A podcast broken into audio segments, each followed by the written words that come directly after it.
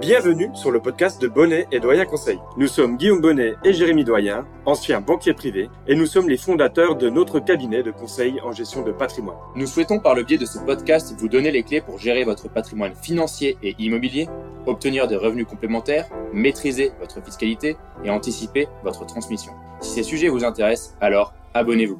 Nous vous souhaitons une très bonne écoute. Et Guillaume, aujourd'hui, on va s'arrêter sur une année noire à venir dans l'immobilier pour l'année 2024. L'immobilier, ça va devenir terrible. Et eh oui, l'année 2024, elle pourrait bien être terrible pour tous les propriétaires immobiliers, car ça va être une année qui s'annonce déjà noire, comme l'année 2023 a déjà été mauvaise. 2024 pourrait peut-être être pire. On va en parler justement aujourd'hui. Exactement. Le marché du bureau en 2023 a connu son année j'ai envie de dire, catastrophique avec des performances, des valorisations qui ont baissé entre moins 30 et moins 50%, et même dans certains quartiers, moins 80%. Vous imaginez, vous avez acheté un bureau 100 000 euros, il n'en vaut plus que 20 000 euros. C'est exactement ce qui s'est passé en 2023. Pour le résidentiel, ça n'a pas encore été le cas. On a eu des baisses qui ont commencé et donc l'immobilier a fléchi légèrement de moins 5% en moyenne pour cette année 2023. C'est exactement ça. Le marché du bureau, c'est plutôt ce qui va concerner les sociétés d'investissement, les CPI, SCI ou euh, les euh, bureaux qui sont détenus par d'autres types de sociétés. Donc c'est plutôt celles-ci qui ont été impactées sur l'année 2023. Maintenant, le risque en 2024, c'est que ce soit vous qui soyez clairement concerné par cette baisse de prix, puisqu'on va parler du marché résidentiel. Et c'est quelque chose dont on avait déjà parlé dans un précédent épisode, hein, l'épisode 5, qui était sorti le 8 mars 2023, où avec Jérémy, on avait estimé justement la baisse de l'immobilier en 2023, et on avait tapé plutôt juste, avec une baisse que nous estimions à hauteur de 5% en moyenne sur la France. Et c'est euh, peu ou prou ce qui s'est exactement passé en 2023 finalement. Et on n'est pas devin avec Guillaume, mais effectivement, on a eu le nez creux. En même temps, il y avait plusieurs indicateurs hein, qui euh, permettaient de se projeter euh, pour l'immobilier en 2023. Aujourd'hui, on est sûr à 100% et on peut l'affirmer avec Guillaume que l'immobilier résidentiel en 2024 va souffrir et on vous donnera notre verdict aujourd'hui avec Guillaume pour la baisse que l'on pense et que l'on estimera pour l'année 2024. Et pour cela, on va prendre en compte cinq raisons majeures qui nous poussent à penser que l'immobilier ça va être très compliqué cette année. Et là, la première raison, c'est déjà un passage entre guillemets du paradis à l'enfer pour les propriétaires immobiliers.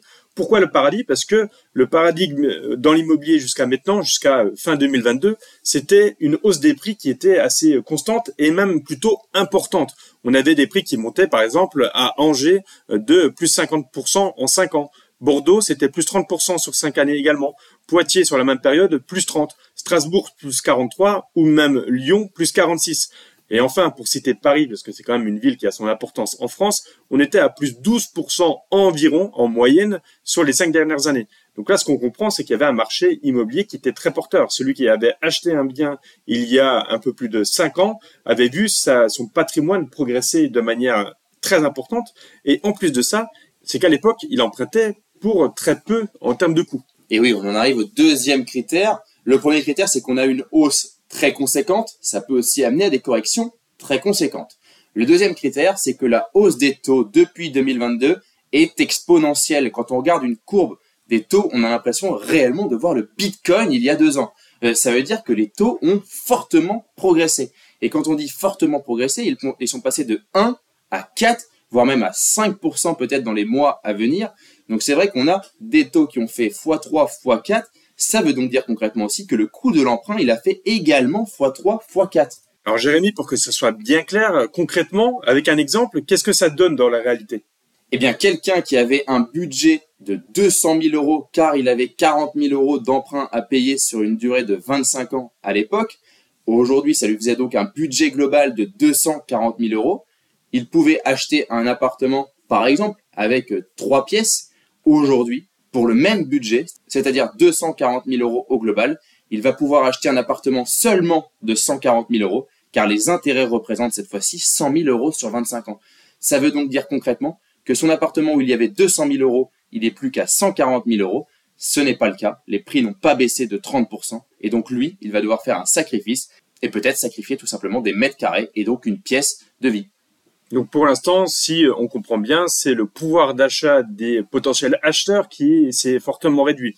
On achète beaucoup moins en termes de surface aujourd'hui que ce n'était le cas il y a deux ans. Et, finalement, les propriétaires n'ont pas encore ajusté les prix de l'immobilier. Il n'y a pas encore eu cette baisse qui, qui permettent cet ajustement et qui permettent de redonner un peu de pouvoir d'achat aux potentiels acquéreurs. Mais tout à fait, Guillaume. Exactement ça. Aujourd'hui, on a une baisse du pouvoir d'achat d'environ 25-30%. C'est juste énorme. Hein. Ça veut donc dire qu'on peut acheter 25 à 30% de moins en termes de surface dans la même ville. Donc ça, c'est le deuxième critère. Cette hausse des taux, elle implique donc que s'il y a une hausse des taux, il faut qu'il y ait une baisse des prix. Sinon, les personnes ne peuvent plus acheter. Et c'est tout simplement le cas. Aujourd'hui, tant que les propriétaires ne baissent pas les prix, les acheteurs ne peuvent tout simplement pas se positionner. Ce n'est pas qu'ils ne veulent pas, c'est qu'ils ne peuvent même pas. Et donc, ce qui pourrait se passer dans les mois à venir, et donc on parle de l'année 2024 à partir de, cette année 2024, c'est que pour l'instant, les propriétaires qui étaient réticents à négocier le prix à la baisse vont peut-être se sentir obligés petit à petit à accepter une marge de négociation de plus en plus importante à mesure que eux auront toujours leurs biens sur le dos et qu'ils ne l'auront toujours pas vendu. Oui, car les propriétaires qui ont souhaité vendre en 2023 n'ont pas réussi pour la plupart et donc vont se retrouver face à un mur en 2024 pour ceux qui veulent vraiment vendre. La deuxième option, c'est de remettre son bien en location si on ne veut pas le vendre ou de rester dans le logement. Donc ça amène certaines familles qui voudraient divorcer, certaines personnes qui voudraient se séparer à rester dans le même logement. C'est une situation qui est très très complexe et très tendue actuellement. Et ça tombe bien, tu as parlé des propriétaires qui avaient l'option justement de remettre leurs biens en location. Mais ici encore, on arrive au troisième critère qui nous encourage à dire qu'il y aura sûrement une baisse au niveau des prix immobiliers. Parce qu'un propriétaire qui veut conserver son bien et le mettre en location, il doit, à partir de 2025, respecter certains critères qu'il doit prendre en compte dès aujourd'hui s'il veut pouvoir continuer de louer. Et en 2025, je vais parler du DPE, le diagnostic de performance énergétique, et plus précisément du DPE-G, puisque c'est celui-ci qui euh, sera concerné dès l'année 2025, en tout cas pour le moment, mais on a aussi les DPE F et E. Ici, sur ces diagnostics qui sont considérés comme mauvais au niveau d'un bien immobilier, on aura tout simplement l'interdiction de louer le bien tant qu'on n'aura pas fait les travaux pour les remettre à niveau. Ça, ça veut dire qu'il y a beaucoup de vendeurs ou de propriétaires qui ne auront pas peut-être la possibilité de faire ces travaux ou qui devront accepter de faire des travaux qui peuvent être lourds et coûteux alors qu'ils ont également cette option de, vendre. Donc beaucoup pourraient opter pour la seconde option, se débarrasser du bien et vendre et donc accepter encore une fois une baisse du prix. Et oui, et tout à fait Guillaume. Et en plus de ça, dans certaines copropriétés, les charges vont exploser du fait déjà probablement du coût de l'énergie, mais surtout du coût des travaux suite à cette réglementation. Car oui, certaines copropriétés vont devoir remettre aux normes les communs, par exemple la façade, la toiture, pour isoler un peu mieux qu'aujourd'hui. Donc oui, la réglementation est le troisième critère et il pèse encore dans un sens et pas dans l'autre, et donc pour la baisse des prix de l'immobilier. Allez, on arrive donc maintenant au quatrième critère avec le neuf. On va parler maintenant du neuf avec Guillaume, la crise qui survient depuis le Covid et pourquoi depuis le Covid? Car depuis le Covid, la hausse des matières premières a explosé pour créer une maison, pour concevoir une maison et pour la bâtir. Aujourd'hui, il ne faut plus, par exemple, 120 000 euros pour un pavillon, mais 160 000 euros, alors que ce sont les mêmes choses. C'est le coût des matières premières qui a explosé en moyenne de 20 à 25% depuis le Covid. Ça a déjà augmenté les prix. Et en plus de ça, on arrive à une crise dans la construction. Guillaume, je te laisse nous expliquer un peu tout ça. Et oui, pour le marché du neuf, il y a plusieurs aspects qui font que c'est compliqué pour eux. Tu l'as dit, il y a eu la période Covid et l'augmentation euh, du euh, coût des matières premières. On a également la potentielle fin du Pinel qui normalement doit être mise en place à partir de l'année 2024, où ça va avoir un impact important encore une fois sur la construction, puisque c'était ça qui ramenait pas mal de Français justement dans l'investissement immobilier et dans euh, l'acquisition de biens neufs, parce qu'on avait une fiscalité qui était plutôt avantageuse quand on allait faire du Pinel. Et en plus de ça, on en a parlé un peu plus tôt dans le podcast, euh, l'effet des taux qui fait que beaucoup moins de Français ont la capacité d'investir et donc d'être les clients des promoteurs du neuf, eh bien ça fait qu'il y a pas mal de promoteurs qui aujourd'hui sont euh, clairement dans le rouge et même certains qui euh, ont d'ores et déjà mis la clé sous la porte faute de trésorerie suffisante pour tenir. Et oui Guillaume, et donc cette crise du neuf, elle s'annonce aussi très importante. On voit euh, des décotes hein, dans les logements neufs, on voit même des promoteurs qui sont prêts à vendre juste au prix coûtant. Donc on se rapproche d'une époque très très compliquée pour les promoteurs. Après, les promoteurs ont eu de très belles époques auparavant, mais c'est vrai que cette année, sans nouvelle réglementation ou sans aide de l'État, les promoteurs vont avoir des difficultés. Et le Pinel qui s'arrête ne va pas être en faveur des promoteurs. Et dernier point, Jérémy, on va parler taxes et fiscalité. Qu'est-ce qui se passe au niveau de, de cet aspect-là? Et oui, Guillaume, on voit la taxe foncière qui explose. Ça encourage encore moins les investisseurs immobiliers à aller vers les projets immobiliers pour investir et pour faire de l'investissement locatif, ou même les propriétaires à se dire est-ce que je reste pas locataire au final car j'ai moins de taxes? Et puis il y a la fiscalité pour les investisseurs immobiliers, elle est de plus en plus confiscatoire. Effectivement, la fiscalité, elle risque d'être plus confiscatoire pour les Airbnb dans la loi de finances 2024. Donc c'est vrai qu'aujourd'hui, ça entraîne aussi des complications pour se projeter. On ne sait jamais à quelle fiscalité on va être mangé quand on investit dans l'immobilier. On a failli aussi avoir une remise en cause du LMNP, qui est un euh, régime fiscal de faveur qui permet aussi aux propriétaires d'investir dans de l'investissement immobilier locatif et de louer les logements meublés et euh, de louer les logements meublés, ça permet aussi tout simplement à des étudiants de ne pas avoir à payer ces meubles. On a failli avoir cette remise en cause qui aurait pu être une vraie bombe fiscale pour les investisseurs du meublé. Et ça a été repoussé à euh, peut-être 2025-2026. En tout cas, il y a une incertitude qui fait aussi que ça peut freiner certains Français à investir et à acquérir un premier bien immobilier pour faire du locatif ou tout simplement à investir dans l'immobilier. Et puis pour revenir sur cette taxe foncière, on a supprimé la taxe d'habitation et elle est presque en partie payée aujourd'hui par les propriétaires par cette taxe foncière qui ne fait qu'augmenter de 5, 10% tous les ans et même dans certaines villes, on l'a vu à Paris, 50% cette année de hausse. Que va-t-il se passer en 2024 sur cette taxe foncière?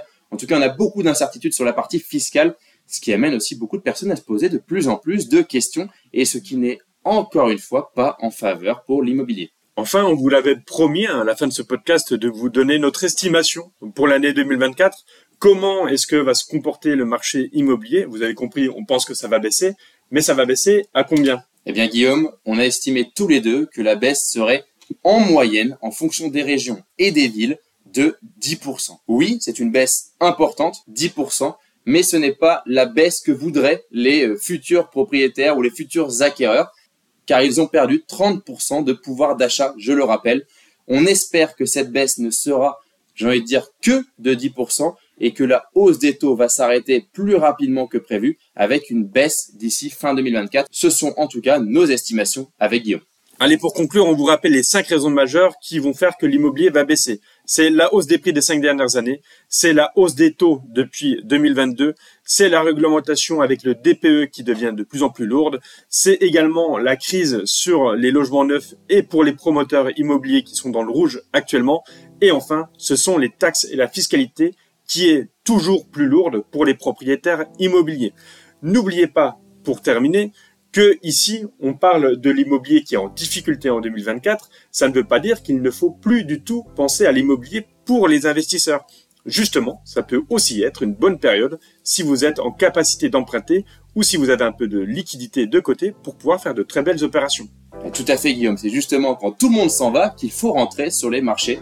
Donc oui, effectivement, l'immobilier pourrait être une très belle période en 2024 pour les futurs investisseurs et pour les propriétaires. Il va falloir faire le dos rond, comme dans d'autres époques où il a fallu faire le dos rond. C'est vrai qu'on a connu 10 années exceptionnelles sur l'immobilier, il fallait bien une ou deux années compliquées. Et pour aller plus loin, vous avez notre épisode 41 à aller écouter. Devenir rentier en immobilier est-il encore possible? Et si vous souhaitez faire connaître l'art de la gestion patrimoniale, notre podcast, Laissez-nous un avis 5 étoiles, ça nous aidera énormément et vous pouvez aussi nous laisser un commentaire. Si vous souhaitez prolonger la discussion, alors vous pouvez directement prendre contact avec nous sur notre site bonnetdoyenconseil.com. C'était Guillaume Bonnet et Jérémy Doyen et nous vous remercions pour votre écoute. À bientôt pour un nouvel épisode.